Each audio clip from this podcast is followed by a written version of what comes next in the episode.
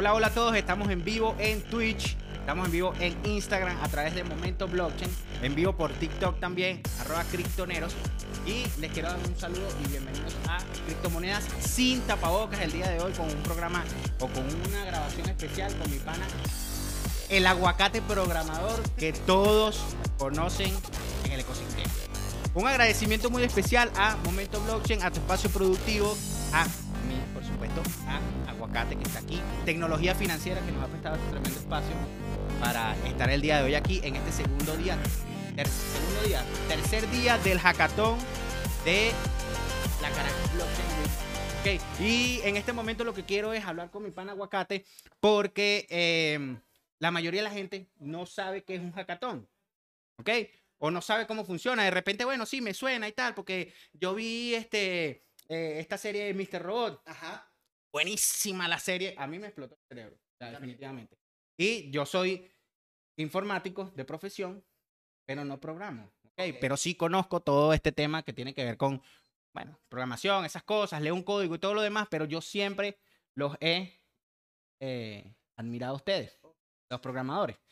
Sobre todo en este momento que son Web3. Pero entonces, primero, quiero que te presentes tus redes, nos digas algo de ti, ¿verdad? Porque esto va a quedar registrado para la posteridad. Somos a, través de Momento Blockchain prácticamente los únicos que estamos eh, aquí en vivo en la Caracas Blockchain Week desde tecnología financiera. Eh, también quiero saludar a, a JZ Cripto, a JZ Instituto, que nos acompañan directamente desde el oriente del país. Están aquí allá de operador. Un saludo para ti. Arroba Cata Jiménez, que ya la están viendo cómo está haciendo también su trabajo periodístico muy bueno aquí. Arroba tu espacio productivo que nos puso este boot de grabación bien chévere. ¿Ok? Entonces, te doy la palabra a mi amigo Aguacate. Primero, ¿de dónde salió ese aguacate? Bueno, es un cuento, un cuento, un cuarto corto, pero muy interesante. Eh, yo tenía Twitter, eh, comencé con Twitter, eh, pero comencé con una cuenta normal, sin pretensiones de hacer marca personal ni nada por el estilo. Lo del aguacate programador salió porque una programadora, a quien admiro muchísimo desde Liga de Portugal, lanzó una suerte de campaña como juego de palabras. En, en inglés hay un cargo o un rol de, en las empresas que se llama Developer Advocates. Los Ok. Developer Advocates son estas personas que crean contenido, también programan, pero todo, su, todo el contenido que crean es, primero, contenido técnico para documentar tecnologías, etcétera, y segundo, para crear relaciones comerciales entre empresas, como traer marcas, etcétera. Ese es el rol que ocupan los Developers Advocates. Serían como, como un business developer. como un business developer Programador. correcto. También que aparte de programar, desarrolla contenido. Ella hizo como un juego de palabras y decir, todos los developer advocates que conozco, ¿por qué no nos llamamos developer abocado? Pero los hizo en inglés. Yo, no- nadie lo había hecho en español. Yo hablo inglés, pero no hago contenido en inglés. Mi contenido es en español porque me oriento a, a- a- a enseñar programación a gente que- en español, pues En nuestro idioma. en nuestro idioma. Entonces me pareció importante y relevante decir, bueno, en vez de hacer developer abocado, como todo el mundo lo está haciendo, el tweet fue súper viral en 2018, yo decidí llamarme aguacate programador, que es la traducción de developer abocado literal. Así nació mi marca personal y desde 2018 ha sido un viaje sin retorno. Qué fino, qué fino. Rescato, en primer lugar, que quisiste seguir en este, en este camino, ¿ok? Eh, entregando, desde mi punto de vista, educación en nuestro idioma, porque seguro que te pasó como a mí cuando yo empecé en esto de las criptos, no había información en español. Inglés. Todo estaba en inglés. Entonces dije, bueno, creo que hay una oportunidad de enseñar, porque al final uno entrega todo esto sin esperar que eh, algo a cambio. Claro, en el camino quieres monetizar, pero al público tú le entregas todo. El, el- el- propósito de la educación es esa, es un servicio. Estás al servicio de otros y vas a enseñar a otros. ¿Qué mejor forma de enseñar que hacerlo con empatía y en tu idioma? La experiencia me ha dicho desde 2018, cuando empecé con la marca personal, que más allá de, de lo, de lo picaresco y lo pintoresco que pueda llamarse, llamarse aguacate, que ya todos en el ecosistema cripto y en el ecosistema tecnológico de Venezuela en general me conocen como aguacate, eh, que sea un, un tema de, de servicio. Eh, es mi, mi propósito con la marca personal, ¿no? Enseñar con ese humor, con esa empatía que se debe tener en la educación, sobre todo a las personas que están empezando a programar, que es como el target de, de mi marca personal. Y creo que ha sido una experiencia maravillosa y ha sido el camino correcto. La razón por la que quise seguir es porque ya en 2019, antes de pandemia, participé en mi primer hackathon, que es el, primer tema que me preguntaste, y ese primer hackathon me dio la idea de que el aguacate programador puede enseñar, puede compartir experiencia. Em, yo llevo programando desde, no sé, 2011 más o menos. Bastante. Eh, desarrollando web, he trabajado con JavaScript, PHP, Python, eh, Ruby. Estuve en algún tiempo de mi vida trabajando con Java, lo dejé, gracias a Dios. O sea, varios lenguajes de programación orientados a, a la web. un, chiste, un chiste técnico, un chiste técnico muy bueno. Lo, sa- lo saben, lo Está saben. bien, está bien, está bien, está bien. Muy bien, muy bien. No lo probamos, pero, o sea, es- definitivamente, este, todos esos chistes sí me causan mucha gracia Tú lo porque son muy buenos, sí, son muy buenos. Tú lo sabes, buenos. ok. Mira, eh, yo vi Mr. Robot, como les dije hace rato. Y fue una serie que, o sea, me impactó el cerebro, ¿ok? Primero que en ese tiempo que veía Mr. Robot estuve muy eh, metido y concentrado en la seguridad informática, ¿sí? Porque, como les dije, no soy programador, pero eh, sí, sí, me, me he metido en, en bases de datos, en seguridad y conseguí blockchain de repente y le dio como un remozó, ¿sabes? Como que reavivó mi amor por esta cosa de, de- de la informática y tal. Pero ahí en Mr. Robot, eh, los hackers, ¿sabes? Personas oscuras, personas que se encargan de, ah, de esto y lo otro, penetrar un sistema, pero con, con maldad. Sí. Con, sí. Entonces, dile aquí al público de Momento Blockchain, criptomonedas sin tapabocas por criptoneros, en realidad, ¿qué es un hacker? Porque, y, y el, y el otro término, ¿cuál es la diferencia con cracker?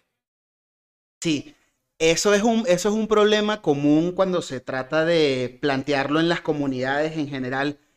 Siempre y, y Hollywood ha ayudado a ello, series como Mr. Robot y otras series en el pasado. Bueno, no te quiero ni contar de la cantidad de series de hacker, no voy a decir mi edad, no, pero y, y- y películas, o sea, no sé, Swordfish, ¿sabes? Sword- Sword- Swordfish es el mejor ejemplo que puedo dar de que no es un hacker. De 50 pantallas y el loco 50, con pa- 50, 40 50 teclados. pantallas, 40 teclados, tecleando ASDF en todas y eh, ha penetrado la bolsa de valores de Estados Unidos. No se entiende cómo, pero a punta de ASDF lo hizo. Bien, eso no es un hacker, ¿ok? Claro que sí. Eh, técnicamente, el término hacker vino por allá por los 90 con, es- con esta revolución del software libre, el kernel de Linux y todo esto.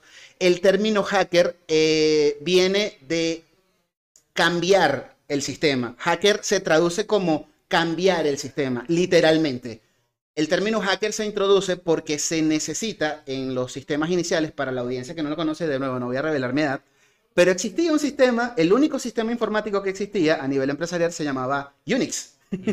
¿Cierto? Y era necesario cambiarlo constantemente y hacer soluciones personalizadas para que pudiera trabajar y finalmente ser adaptado al entorno empresarial. Como dato curioso, el sistema operativo de Apple se basó en Unix, ¿ok? Y lo hicieron privativo y por eso es un sistema cerrado, pero basado totalmente en Unix. Lo único, como lo único que existía era Unix, no existía Windows, no existía Apple, estamos hablando previo al boom del, al, al boom de- del desarrollo de sistemas operativos de la década de los 80, estamos hablando 70, de los años 70. No es tan viejo, él no es tan viejo, ¿no? vayan a No, creer. no, so- no soy tan viejo, no vayan a creer, no, por favor, para nada, pero leí. Em, el- en, los años, en los años 70, cuando existía este Unix, se requería de personal especializado en Unix que cambiara constantemente el sistema, que estuviera programando script, haciendo parches, em, adaptando servidores, adaptando plataformas, red, etc. Y era muy difícil em, era muy difícil encontrarlos porque normalmente esta, este poder que tenían de cambiar el sistema solía volverse en, en contra de las políticas empresariales. Entonces se, reivindicó el término hackers y se delegó a estas personas que tienen poder para entrar a un sistema, cambiarlo y modificarlo, etc.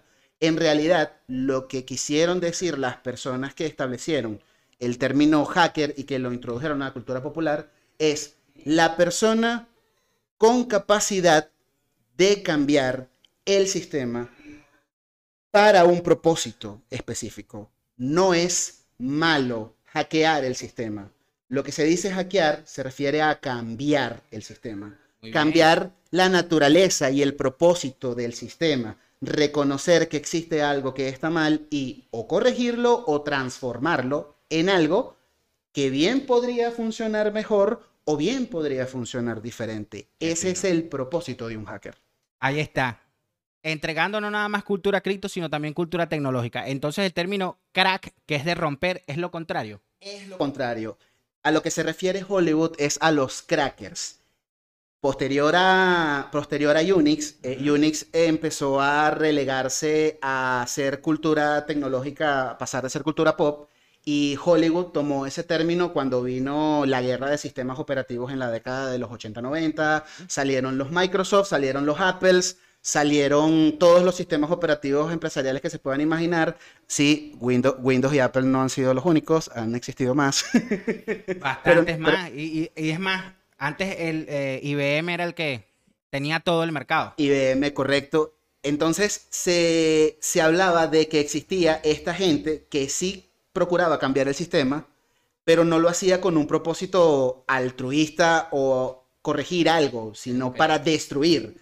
Se les hizo la diferenciación entre hacker y cracker para distinguir a alguien que hace que cambia el sistema con un propósito y a alguien que cambia el sistema para romperlo. Destruirlo, claro. Y destruirlo. Muy bien, entonces, qué buena introducción. O sea, de verdad me encantó. Ahora, fíjate. Un hackathon, ¿ok? Estamos en el hackathon de la Caracas Blockchain Week que está centrado o apuntado hacia lo que es Web3, ¿ok? Eh, pero en mi apreciación de lo que he visto por fuera, porque no estoy participando allá adentro directamente con nada, ni siquiera con una idea, porque estamos aquí, ¿sabes? Entregando cultura, informando y todo lo demás. Veo que mm, eh, de mi idea de lo que tiene un hackathon, para mí la idea de un hackathon es un montón de muchachos, así como están aquí atrás, solucionando un problema. O sea, yo llamo a un hackathon y tengo un problema para lo que sea, registro de información X o solucionar, necesito una aplicación, un programa, lo que sea que solucione un, problema. Pero veo que el, de ahorita no es tanto así. Sí, sí es así, pero hay un, hay un tema, hay un tema que como que o no se explica bien o no se entiende muy bien. El término hackathon alude a la mezcla de hacker, lo que mencionaba inicialmente, de estas personas inteligentes que quieren cambiar el sistema y que programan y trabajan con sistemas con el propósito de cambiarlo y transformarlo con la maratón.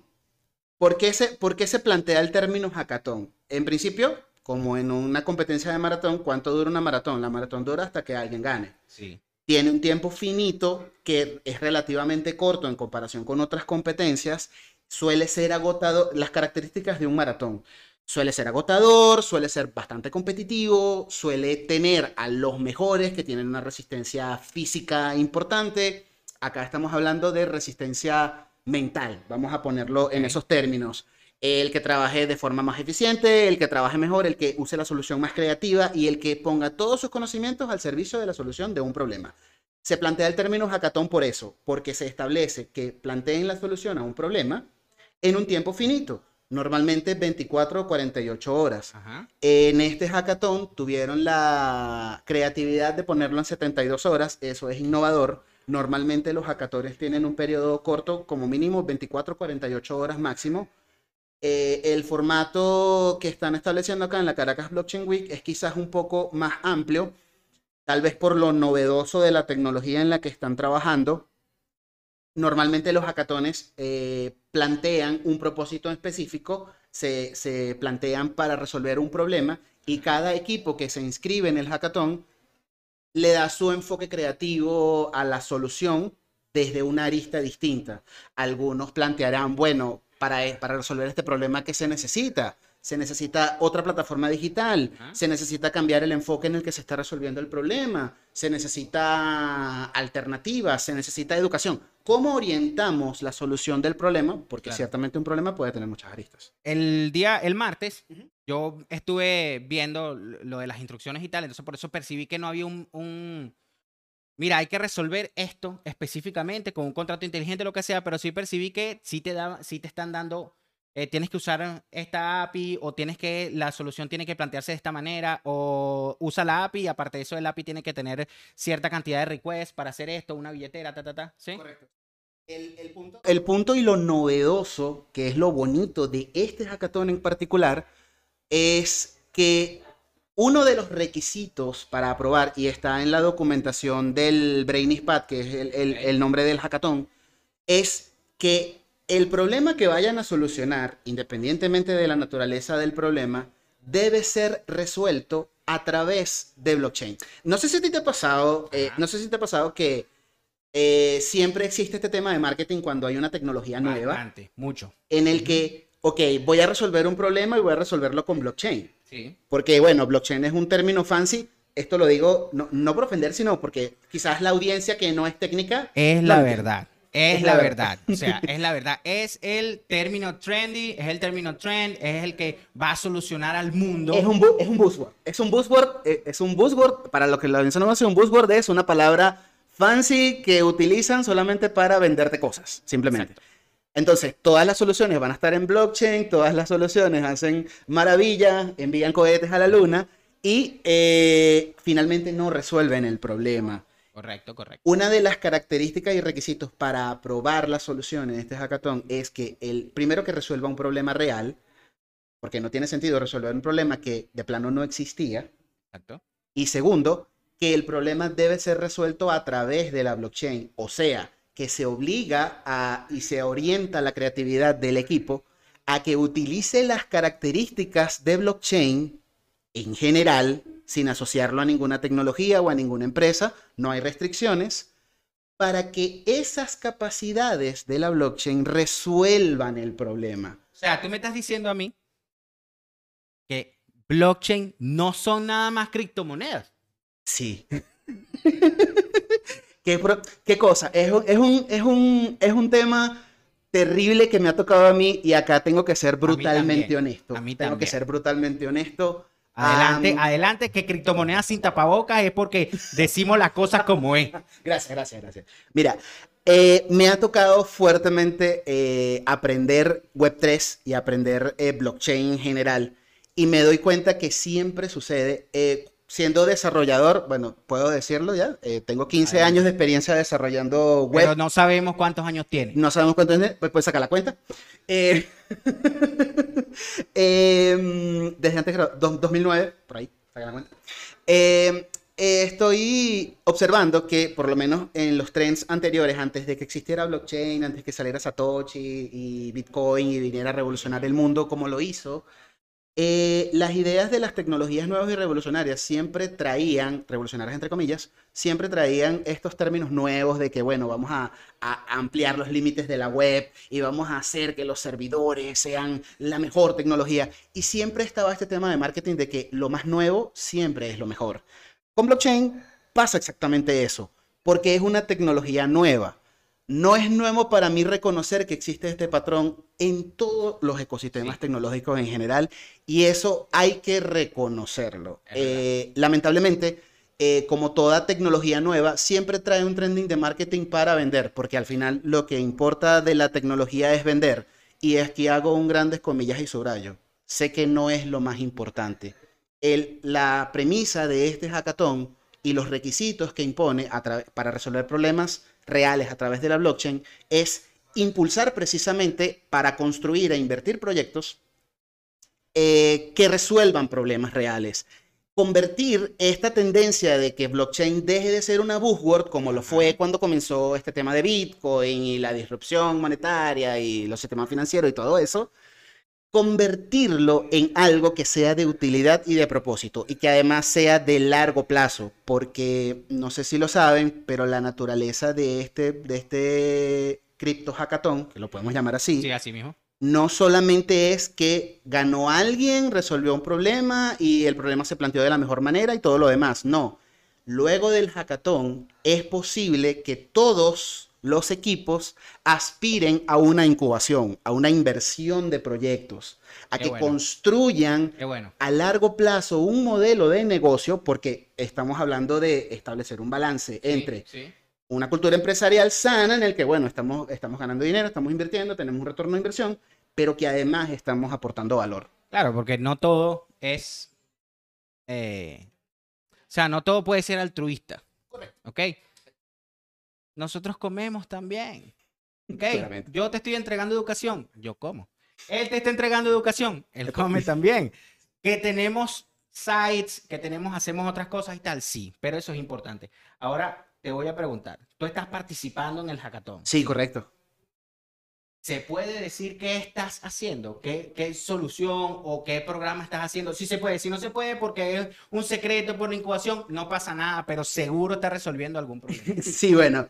Eh, puedo, decir el, puedo decir el problema que existe y Sí. lo que intentamos, lo que intentamos resolver. ¿no? El proyecto como tal, obviamente, eh, por temas el de proyecto. no podemos decir. Solo eso, solo el problema, el problema que existe y cómo lo intentas solucionar, no el proyecto. Sí, existe, existe, eh, nos encontramos en la investigación durante estos días y para mí fue un shock conocerlo de primera mano, es, eh, existe una falta de transparencia en las donaciones. Uf, total. claro, Eh, uf.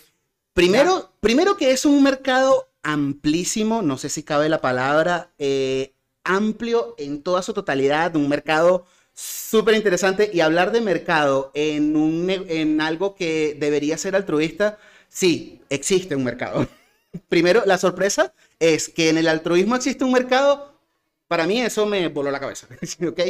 Y segundo, el problema de que este altruismo no se está ejerciendo en la manera en que debe ser. Claro. No es tan altruista. Entonces se pierde el no balance entre em, el financiamiento de la causa benéfica, Ajá. porque hay personas con necesidad y hay multitud de necesidades en el mundo que hay que resolver, y las fundaciones sin fines de lucro se abocan a ello. El problema no son las fundaciones. Hay otro problema que es lo que estamos intentando resolver con nuestro proyecto. En principio, creemos en la transparencia, la trazabilidad y las capacidades de auditoría de la blockchain para resolver este problema. Es una de las razones eh, que más me apasiona de este proyecto. Qué bueno, qué bueno. Y sí, tienes toda la razón. Mira, eh, ¿a qué, o sea, una pregunta. ¿A qué edad te enteraste que con una fundación, aunque sea sin fines de lucro, se hace mucho dinero? Ya. Bueno. Trabajé Eh, para una fundación. Sí. Bueno, yo me enteré más, más, más, más para acá, sí, un poquito más para acá, más viejito, porque bueno, la verdad no he trabajado eh, directamente en una fundación, pero sí tuve mucho contacto, sobre todo cuando entré en este mundo de las criptomonedas. Tuve mucho contacto con fundaciones y, y vi en realidad lo que se hace. Entonces, estoy seguro que no estás haciendo una simple plataforma de crowdfunding. Esperamos verlo por ahí. Cuando puedas lanzar alguna información, algo, nos invitas, estamos ahí. Cuando vayas a hacer de repente tu pitch en, en, Sí, en la Caracas Blockchain Week, ahí vamos a estar. sí, de hecho, el, el equipo me ha puesto la responsabilidad de hacer el pitch. ¿Cómo no? Sí, miren, o sea, miren cómo habla este ser y toda la información y toda la educación que tiene para, para brindar. Mira, buenísimo todo. Me encantó, por favor, tus redes sociales donde tú quieres que la gente te contacte, te vea, te escuche, enseñe, aprenda contigo también. Pueden buscarme como el aguacate programador en Google y van a encontrar todas mis redes sociales primero. Un poquito, un poquito de farándula, no mentira. Dale, dale. Eh, en Twitter, Instagram y Telegram, Chinux, CH1NUX. Ajá. Una última pregunta antes de que se me vaya. ¿Estás en este momento en alguna red blockchain que sea Web3? O sea, que tú estés participando, no sé, un free to see, un hype, un algo. Bueno, Ajá, vamos, bueno, bueno, ahí- vamos, ahí- vamos a estirarnos un poquito y hacer publicidad a cierta Adelante. blockchain que em, el año pasado, en la Caracas Blockchain Week pasada, fue como mi primer contacto cripto y mi primer contacto cripto fue con la gente de Hype, la, la comunidad de Hype. Tremenda comunidad que está muy asentada aquí. Durante un año tuve la oportunidad maravillosa y la que agradezco de construir, utilizar sus redes sociales, enterarme de primera mano eh, con otros creadores que tienen muchísima más experiencia, cómo funciona el ecosistema, cómo trabaja. Y creo que esto puede que suene a publicidad, Adelante. pero lo estoy viviendo directamente y lo puedo decir con toda la honestidad del mundo. Hype es mucho más que criptomonedas. Una de las cosas que hace diferente a Hype, primero la comunidad, el valor de la comunidad, que cada persona que está dentro de la blockchain aporta su grano de arena, y yo diría montaña de arena en primer lugar, y en segundo lugar, la facilidad tecnológica que aporta para Sí, construir dentro de esa blockchain que ahorita estamos trabajando en el proyecto. La razón por la que tengo la camisa es por eso, porque el proyecto eh, lo planeamos utilizar la blockchain, las capacidades de la blockchain Hype para em, construir y desplegar el, proyecto que estamos trabajando eh, en una primera fase. Eh, y la razón por la que hablo tan entusiasmadamente es porque durante un año estuve primero utilizando sus redes sociales, segundo viviendo de- del ecosistema en el sentido de usar sus, stablecoins, eh, usar eh, Hype como tal para manejar eh, liquidez en bolívares, aprender de cultura financiera por Cata que está por ahí, este, eh, tener la posibilidad de saber qué es un staking, saber qué es un sistema de ahorro, saber qué es una tasa de rendimiento anual, saber de, de finanzas que era lo que me faltaba. Nosotros los devs, espero no sepan disculpar, y tú sabrás más de esto que yo, que como estamos tan enfocados en el código, nos olvidamos de los otros temas, nos olvidamos de marketing, nos olvidamos de finanzas, nos olvidamos de, de educar, nos olvidamos de compartir con la comunidad y nos olvidamos prácticamente de ser humanos. Nos endiosan y nos endiosamos nosotros mismos. Eso es algo que pasa naturalmente cuando estamos tan en contacto con el código. Bueno, claro que sí. Este, ya lo tuviste de primera mano. Cripto te lleva necesariamente a una educación financiera, así sea personal. Porque cripto es dinero. Y estás intercambiando, sobre todo en una red blockchain como Hive, prácticamente todas, pero digamos como Hive, que aparte, de- fíjate todo lo que dijo que él que no es solo construir código, es construir todo, comunidad, redes. Y la verdad es que yo no he visto aquí en Venezuela eh, una comunidad alrededor de una red blockchain como la de Hive. O sea, están todos unidos, está, van, tú los ves siempre en grupos, siempre se están apoyando, siempre están generando comunidad, generando eh, en el ecosistema, ¿cómo se llama? Eh, entradas dentro de, dentro de los blogs, todas las, o sea, Naupuku es un personaje que si tienen la oportunidad de conocerlo, adelante. Y seguro, seguro, si ustedes algo, cualquier tipo de ayuda, él les va a tender la mano porque aparte es un ser humano excepcional. Yo lo conocí, me ayudó a, a- a entrar en Hype también, así como también en la Caracas Blockchain Week. Por ahí, en esa más o menos, en esa etapa, yo también entré en Hype. La verdad es que estoy un poquito inactivo, no lo voy a, a- a- decir, pero entré gracias, ya la conocía, ya todo, pero de verdad a través de Nau fue que entré y sí, o sea, la comunidad es increíblemente humana encima de lo tecnológico. Para que, para que hagan una pequeña anécdota, si me la permites, eh, Claro que sí. tuve la posibilidad de conocer a una señora de 79 años que es Hype Builder. Ha estado desde el principio con. Hype y ha hecho unos posts maravillosos, hace un contenido increíble. Me gustaría ahorita acordarme de cuál es su usuario en Hype para que los Hyper y los que no conocen sigan y la lean. Porque de verdad es, da un gusto leerlo. Habla de, de- de su crecimiento en Hype, habla de finanzas, habla de todo lo que ha aprendido. Y esa sensación, mira, se, se, se- se me eriza la piel porque Pelucadito. es un, eh, eh, para mí, para mí ese, ese conocer la parte humana de, de la cultura cripto, de la gente que lo está construyendo más allá de la blockchain, es, te, te- te llena como, como ser humano, te, te, te hace recordar que, ok, tú estás por el código, estás por el blockchain, estás por el dinero, pero también eres humano. Sí. Y sí. ver esas perspectivas de, de gente que construye en la blockchain, pero de una forma diametralmente opuesta a lo que quizás tenemos ahorita y lo que quizás planeamos de construir con este hackathon y con este ejercicio que están haciendo, este ejercicio periodístico de estar constantemente eh, conectando con las redes sociales, creando comunidades, conectando con Comunidad. otras personas. E- Ese, ese sentido de comunidad, ese sentido de pertenencia que va mucho más allá de la blockchain. O sea, como demostrar que Préstame la blockchain eso más que, más que, es más que una cadena de bloques. Es una cadena de gente que está construyendo. Mira. Como estabas deletreando, escribe ahí tu red social, ¿verdad? Construir comunidad es lo más importante porque desde ahí vas a educar. ¿ok? Eh, si no estás en ninguna comunidad aún, acércate, acércate a Hive, acércate a las que existen, no sé, Free2C, Zcash, todas. Aquí en Venezuela hay muchísimas comunidades. Y como les dije, la de Hive, a decir verdad, es una de las más grandes, mejor construidas, se apoyan en todo y están en todos lados. Entonces, gracias a todos por haberse conectado, gracias a todos por habernos escuchado. Mira, ahí está. Chinux. En todas. Aquí en la Twitter, acercamos así. Twitter, acercamos Instagram así. y Telegram. Ahí está para todos, para que sigan a mi pana el aguacate. ¿Ok?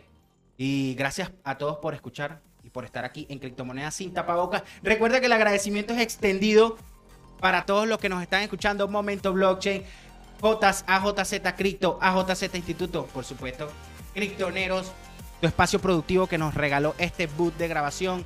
También a Cata Jiménez, que la tenemos por allí entregándonos cultura, información de primera mano.